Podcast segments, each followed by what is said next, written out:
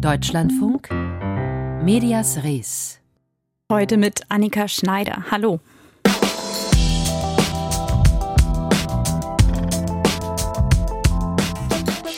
Viele Menschen halten gerade ihr Geld eher zusammen, weiß ja keiner so genau, wie teuer das Heizen noch wird. Ein Sparkandidat könnte in manchen Haushalten das Tageszeitungsabo sein. Für die Zeitungsverlage wäre das dramatisch. Sie kämpfen ohnehin schon mit den hohen Papierpreisen unter anderem. Bei den Digitalabos ist noch Luft nach oben. Zusätzlichen Ärger machen den Verlagen aus ihrer Sicht die öffentlich-rechtlichen Sender, denn die bieten ihre Online-Inhalte kostenlos an, sind also Konkurrenz.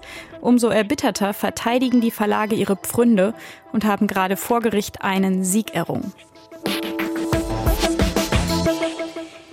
Kein Gelaber, keine Werbung. Damit wirbt die App News Zone, die Nachrichtenmeldungen speziell für Jugendliche und junge Erwachsene anbietet. Das Besondere daran, die sind individualisiert, das heißt, die Nutzenden können selbst auswählen, welche Themen sie interessieren. Entwickelt hat das Angebot der SWR Jugendsender Das Ding. 16 Zeitungsverlage fanden allerdings, News Zone macht ihren Inhalten unangemessen Konkurrenz. Und das Landgericht Stuttgart hat ihnen am Freitag Recht gegeben. Das Angebot, zumindest so wie es beim Start im April aussah, sei presseähnlich und wettbewerbswidrig, entschied das Gericht. Die App kann schon jetzt nicht mehr heruntergeladen werden. Die Inhalte werden jetzt aus der App rausgenommen. Das ist ein Rückschlag für den SWR und damit auch für SWR in Intendant Kai Gnifke, mit dem ich kurz vor der Sendung sprechen konnte. Und von ihm wollte ich wissen, ist das das Aus für das Projekt News Zone? Nein, das Ende ist es natürlich nicht, weil erstens mal bleibt unser Auftrag weiterhin, alle Bevölkerungsgruppen und damit auch junge Menschen mit relevanten Inhalten zu versorgen. Und zweitens mal gibt es dieses Angebot selbstverständlich weiterhin ähm, auf der Seite dasding.de. Also insofern News Zone lebt. Aber diese App mit ihrem innovativen Ansatz auch, dass man selbst Ressorts aussuchen kann und News hochwerten kann, wenn man die wichtig findet, das wird es erstmal so nicht mehr geben. Die App wird es äh, auf absehbare Zeit nicht geben. Das ist so. Und da müssen wir uns tatsächlich auch an den Spruch des Gerichts halten. Es gelten ja schon sehr lange klare Spielregeln für die öffentlich-rechtlichen im Netz. Zum einen, dass die Sender vor allem Videos und Audios machen sollen und dass sie, wenn sie Texte machen, dass die sich eben auf Sendungen im Radio oder Fernsehen beziehen müssen. War das nicht absehbar, dass Sie sich mit so einer Nachrichten-App da sehr weit aus dem Fenster lehnen, ein bisschen Grenzen austesten? Nein, darum, da, es geht überhaupt nicht darum, Grenzen auszutesten, sondern es geht darum, dass wir unseren Auftrag erfüllen dass wir Menschen, die 16, 17, 18, 19 Jahre alt sind, dass wir die mit relevanten Inhalten versorgen, dass wir sie für Nachrichten begeistern. Das ist unser Auftrag und den wollen wir erfüllen. Und das tun wir so gut es geht. Und das können wir natürlich versuchen, im linearen Fernsehen und im linearen äh, Radio auch zu erreichen.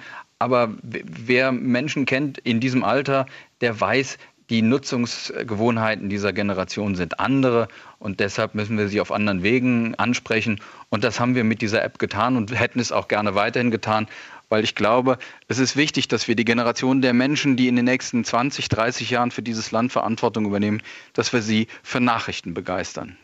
Das ist ja alles richtig, was Sie sagen, aber Sie beschreiben damit ja auch direkt das Dilemma. Sie sollen junge Menschen erreichen, auch gemäß Auftrag. Junge Menschen informieren sich online und Sie dürfen online nicht alles machen. Das hat die Entscheidung ja jetzt gezeigt. Wie geht das zusammen in Zukunft? Dass wir ähm, online nicht alles machen dürfen, das war mir schon auch klar. Ich habe vor elf Jahren den Rechtsstreit um die Tagesschau-App mitgeführt. Insofern ist mir dies sehr bewusst und ich habe auch großes Verständnis für die Sorgen von Verlagen, gerade in der aktuellen Situation angesichts von hohen Energiepreisen und Papierpreisen. Aber ich glaube oder ich bin sogar sicher, dass es äh, eine mindestens friedliche Koexistenz von öffentlich-rechtlichen und Verlagsangeboten in der digitalen Welt geben kann. Und in dem Sinne haben wir auch jüngst Gespräche geführt mit dem BDZV, sodass ich glaube, dass wir auch in Zukunft zu einer guten gemeinsamen auch Verantwortungsübernahme in dieser Gesellschaft kommen. Sie spielen da auf die Gespräche an, die am 14. Oktober stattgefunden haben. Das erste Treffen der Schlichtungsstelle zwischen den Verlagen und den öffentlich-rechtlichen. Das ist aber jetzt noch sehr unkonkret. Wie kann denn diese Kooperation oder Zusammenarbeit oder Koexistenz in Zukunft aussehen? Ja, das sind unterschiedliche Dinge. Also wir haben nicht über Kooperation gesprochen, wobei ich sage, wir sind auch dafür selbstverständlich offen, sondern wir haben wirklich darüber gesprochen, wie können wir Missverständnisse vermeiden. Das ist das, was wir bei der jüngsten Schlichtungsrunde angesprochen haben. Und wir haben uns verabredet, dieses Gespräch fortzusetzen und uns noch in diesem Jahr darüber auszutauschen, wie es zu einem guten Nebeneinander von Verlagsangeboten auf der einen und öffentlich-rechtlichen Angeboten in der digitalen Welt auf der anderen Seite kommen kann. Und wie kann es zu einem guten Nebeneinander kommen? In denen sich alle an die Spielregeln halten, an dem aber auch Verlage akzeptieren und anerkennen, dass wir einen gesetzlichen Auftrag haben und dass wir uns unserer gemeinsamen Verantwortung bewusst sind, die wir für diese Gesellschaft gerade in dieser Krisensituation haben. Es kann doch nicht sein, dass wir Menschen, die, die ähm, jetzt um die 20 Jahre alt sind, dass wir die nicht mehr gewinnen für relevante Inhalte. Das wird dem gesellschaftlichen Zusammenhalt sicherlich nicht dienen. Deshalb ist ein Angebot wie Newszone eminent wichtig für gesellschaftlichen Zusammenhalt auch in der Zukunft. Der neue Medienstaatsvertrag, der passt die Regelungen für öffentlich-rechtliche ja noch mal ein bisschen an, aber nicht im Begriff der Presseähnlichkeit, der jetzt hier zur Diskussion steht. Hilft Ihnen das? Gibt Ihnen das mehr Freiheiten, diese neuen Regeln? Nein, äh, uns war immer klar, dass der Begriff der Presseähnlichkeit nicht hundertprozentig scharf definiert ist. Wir müssen das miteinander regeln. Wir müssen das miteinander besprechen. Wir können nicht jedes Mal den Gerichtsweg beschreiten. Das ist, glaube ich, kein guter Weg. Es geht darum, dass jeder beim anderen auch akzeptiert, äh, dass er legitime Interessen hat. Und ich kann mir gut vorstellen, dass wir in weiteren Gesprächen mit den Verlagsvertreterinnen und Vertretern äh, tatsächlich auch zu einem einvernehmlichen Nebeneinander kommen werden. Ich komme noch mal auf diesen Begriff der Kooperation zurück. Wie könnte da auch Kooperation aussehen in Zukunft, nicht nur Kompromiss? Naja, jetzt müssen wir erstmal dieses Urteil verdauen. Das ist jetzt nicht direkt im Moment, wo ich über Kooperationen rede. Aber wir sind ja schon seit vielen Jahren im Gespräch, ob wir nicht etwa zu einer Zusammenarbeit kommen können, die so aussieht, dass öffentlich-rechtliche Rundfunkanstalten Videoinhalte den Verlagen zur Verfügung stellen, jedenfalls für die Inhalte, an denen wir die Rechte haben, dass die in Verlagsangeboten äh, vorkommen können, möglicherweise auch in Bezahlangeboten. Auch da gibt es rechtliche Konstruktionen, die das zulassen. Darüber würde ich gerne weiter und intensiver reden, äh, denn da liegt eher die Zukunft als, als in, in einem Rechtsstreit, in dem wir uns gegenseitig beharken. Und Sie übernehmen ja den ARD-Vorsitz im Januar, haben also da auch Gestaltungsspielraum. Naja, wie groß der Gestaltungsspielraum eines ARD-Vorsitzes ist, das lasse ich jetzt mal dahingestellt sein. Aber selbstverständlich werden wir diese, diesen Gesprächskanal nutzen, um auch mit, mit den Verlagen und mit dem, mit dem BDZV etwa äh, die Gespräche fortzusetzen. Da hat mir ähm, das Gespräch in der Schlichtung äh, vor kurzem sehr viel Mut gemacht. Mit SWR-Intendant Kai Gnifke habe ich über die Nachrichten-App Newszone gesprochen, deren erste Fassung das Landgericht Stuttgart am Freitag für unzulässig erklärt hat. Inzwischen hat der SWR angekündigt, gegen das Urteil Berufung einzulegen.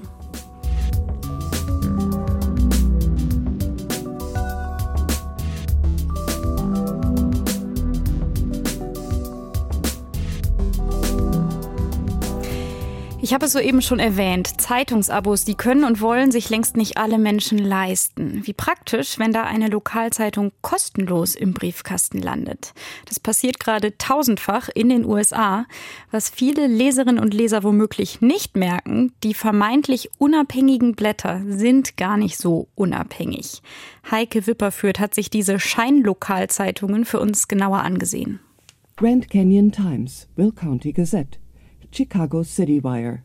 So oder ähnlich hyperlokal lauten die Namen vieler rechter Propagandablätter, die vor den Zwischenwahlen gratis in Briefkästen tausender Amerikaner landen, getarnt als Lokalzeitungen. In ihrem Impressum versprechen viele von ihnen objektive Daten ohne politische Verzerrung, doch das ist falsch, sagen Experten wie René Hobbs, Medienexpertin an der Universität von Rhode Island. It's a pay es sieht so aus, als handle es sich um Nachrichten. Es ist aber versteckte Propaganda.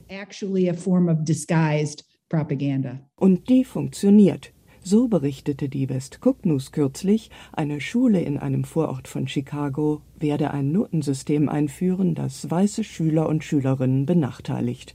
Dem falschen Bericht folgten Meldungen in rechten Online-Publikationen wie Breitbart News und Newsmax, die von dort aus im Internet weiterverbreitet wurden, obwohl die Schule den Bericht sofort dementierte.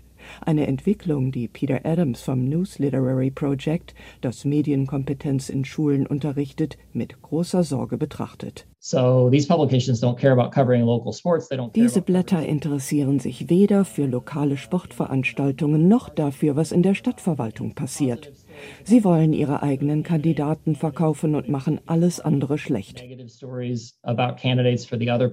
So veröffentlicht die Chicago City Wire immer wieder Negativschlagzeilen über den demokratischen Gouverneur J. Robert Pritzker und seine Familie. Mit Folgen, sagte Peter Adams. That starts to stick. Die einseitigen Berichte beeinflussen ahnungslose Leser und ihre Stimmabgabe. Sie treten den demokratischen Prozess mit Füßen. Zuständig für den rasanten Aufstieg der falschen Lokalzeitungen ist Brian Timpone. Der Entrepreneur aus Chicago sieht die Schließung von 2100 lokalen Zeitungen seit 2005 als einmalige Geschäftsgelegenheit. Sein Startup Journetic sollte vor 15 Jahren die Lokalberichterstattung von Verlagen wie Hearst und Tribune Publishing automatisieren und auslagern, bis die Radiosendung This American Life aufdeckte, dass billige Arbeitskräfte in den Philippinen die angeblich lokalen Berichte unter falschen Namen verfassten. Jetzt konzentriert sich der ehemalige TV-Reporter darauf, die Grenzen zwischen Journalismus und politischer Kampagne zu verwischen. Brian Timpone gründete Metric Media, ein Netzwerk mit mehr als 1200 lokalen Internetseiten in allen 50 US-Bundesstaaten. Es verteilt gedruckte Propagandablätter wie die Grand Canyon Times, ein Sprachrohr für Trump-loyale Republikaner. Die Grand Canyon Times wird vom Safe Arizona PAC finanziert, der über 13 Millionen Dollar von dem erzkonservativen Milliardär Peter Thiel erhielt. Gleichzeitig leitet Tim Pone ein Netzwerk von Internetseiten und falschen Lokalzeitungen in Illinois und arbeitet dort bereits mit Zeitungsverlegern zusammen. So wurden seine falschen Zeitungen von der Druckerei des Daily Herald gedruckt, bis die Lokalzeitung den Vertrag im September auflöste. Ein Rückschlag für Tim Pone, doch er währte nicht lange. Gannett, mit 220 Lokalzeitungen der größte Printverlag in den USA, entschloss sich, den Druck der falschen Zeitungen zu übernehmen. Das wurde von Will Buss, einem Medienprofessor an der Western Illinois Universität, in einem Interview im öffentlichen Radiosender NPR heftig kritisiert. Uh, Sie profitieren von einer Propagandamaschine, investieren aber nicht in ihre Nachrichtenredaktionen und lassen ihre eigenen Zeitungen langsam sterben. Wie aber sollen Leser mit all der Propaganda umgehen? In einer Kolumne in der Washington Post plädiert die Medienjournalistin Margaret Sullivan dafür, aufhetzende Berichte genau nachzurecherchieren, denn mit falschen Zeitungen würden Amerikaner immer häufiger konfrontiert, warnt sie. Ein neues Kapitel in Sachen Propaganda und Falschmeldungen in den USA, diesmal nicht in sozialen Medien, sondern ganz analog. Heike Wipperführt berichtete.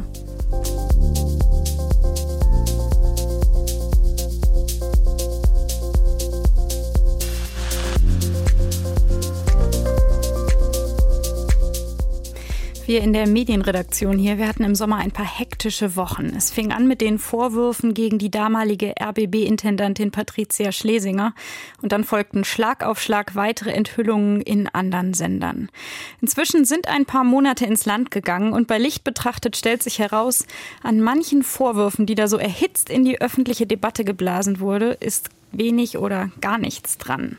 So auch im Fall der Direktorin des NDR Landesfunkhauses Hamburg, Sabine Rosbach. Der wurde vorgeworfen, dass sie für die PR-Firma ihrer Tochter ins Programm eingegriffen haben soll. Darüber sprechen wir mit Axel Schröder, unserem Korrespondenten in Hamburg. Was genau waren nochmal die Vorwürfe und warum ist Sabine Rosbach jetzt entlastet? Ja, es ging um zwei zentrale Vorwürfe, die zuerst vom Nachrichtenportal Business Insider vom Axel Springer Verlag veröffentlicht wurden. Vorwurf Nummer eins, Sabine Rosbach hätte angeblich einer ihrer Töchter eine Festanstellung bei NDR Kultur verschafft. Vorwurf Nummer zwei. Die Veranstaltungen, die von der PR-Agentur von Rosbachs anderer Tochter betreut wurden, seien angeblich auf Drängen der Landesfunkhauschefin Rosbach auch Thema in der NDR-Berichterstattung gewesen.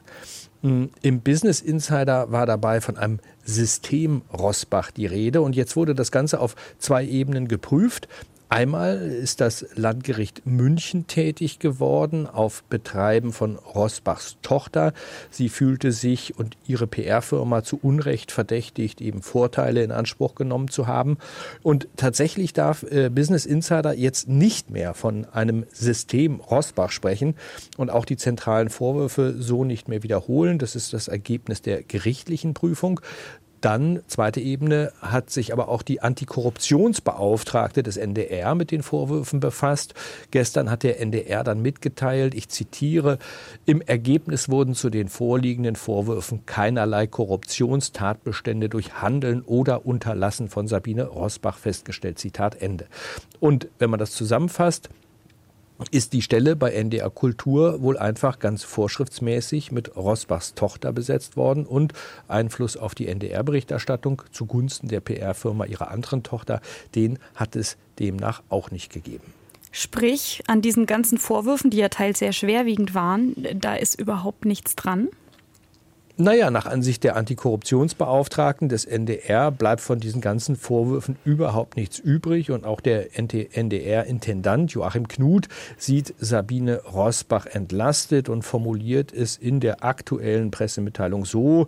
Sabine Rosbach ist eine hervorragende Journalistin, die ihr ganzes Berufsleben dem NDR gewidmet hat. Also insofern ist äh, aus dieser, diesem Blickwinkel die Kuh vom Eis. Das passt jetzt nicht dazu, dass Sabine Rosbach ihren Posten trotzdem im April aufgaben, aufgeben wird. Warum? Ja, das hätte ich Sie am liebsten auch äh, selber gefragt. Ich äh, habe ein Interview angefragt äh, bei Sabine Rosbach, aber derzeit will sie sich nicht äußern, ähm, warum sie aufhört. Ähm, tatsächlich äh, war ziemlich schnell, nachdem diese Vorwürfe publik gemacht wurden, klar, dass Sabine Rosbach ihr Amt als Chefin des Hamburger Landesfunkhauses des NDR erstmal ruhen lassen will, äh, dass mit Ilka Steinhausen ihre Kollegin die Stelle übernehmen soll und es wurde vereinbart, dass Sabine Rosbach nicht mehr auf ihre alte Position zurückkehren wird. Und Hintergrund ist dafür vielleicht gar nicht mal so sehr die Kritik von außen, sondern in meinen Augen vielleicht viel eher ein offener Brief, den rund 70 NDR-Mitarbeiterinnen und Mitarbeiter unterschrieben hatten. Und darin war davon die Rede, dass es im Landesfunkhaus Hamburg ein Klima der Angst gebe und dass man sich auch angesichts der Vorwürfe gegen Rosbach keine vertrauensvolle Zusammenarbeit Zusammenarbeit mit ihr mehr vorstellen könne. Und äh, ich glaube, dass tatsächlich diese interne Misstrauenserklärung vielleicht dann den Ausschlag gegeben hat für Rosbachs Rückzug. Axel Schröder hat uns auf den neuesten Stand gebracht in Sachen NDR, wo die Vorwürfe gegen die Chefin des Landesfunkhauses in Hamburg inzwischen ausgeräumt worden sind.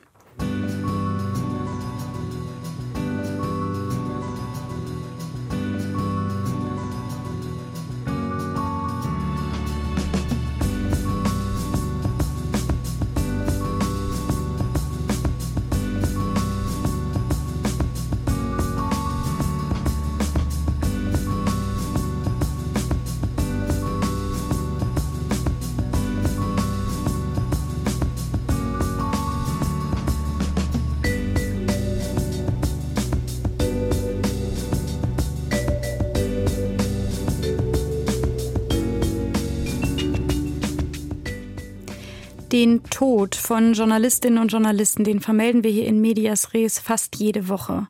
Und die Frage, die dann immer im Raum steht, ist, mussten sie wegen ihrer Arbeit sterben, weil sie Dinge recherchiert haben, die im Dunkeln bleiben sollten zum Beispiel. Auch bei dem Fall, um den es jetzt geht, stellt sich diese Frage. In Nairobi in Kenia, da ist am Sonntagabend der pakistanische Investigativjournalist Arshad Sharif erschossen worden. Peter Hornung berichtet. Es ist gerade eine Woche her, da wurde der Trailer für einen Dokumentarfilm bei YouTube veröffentlicht. Behind Closed Doors, hinter geschlossenen Türen, heißt dieser bislang unveröffentlichte Film.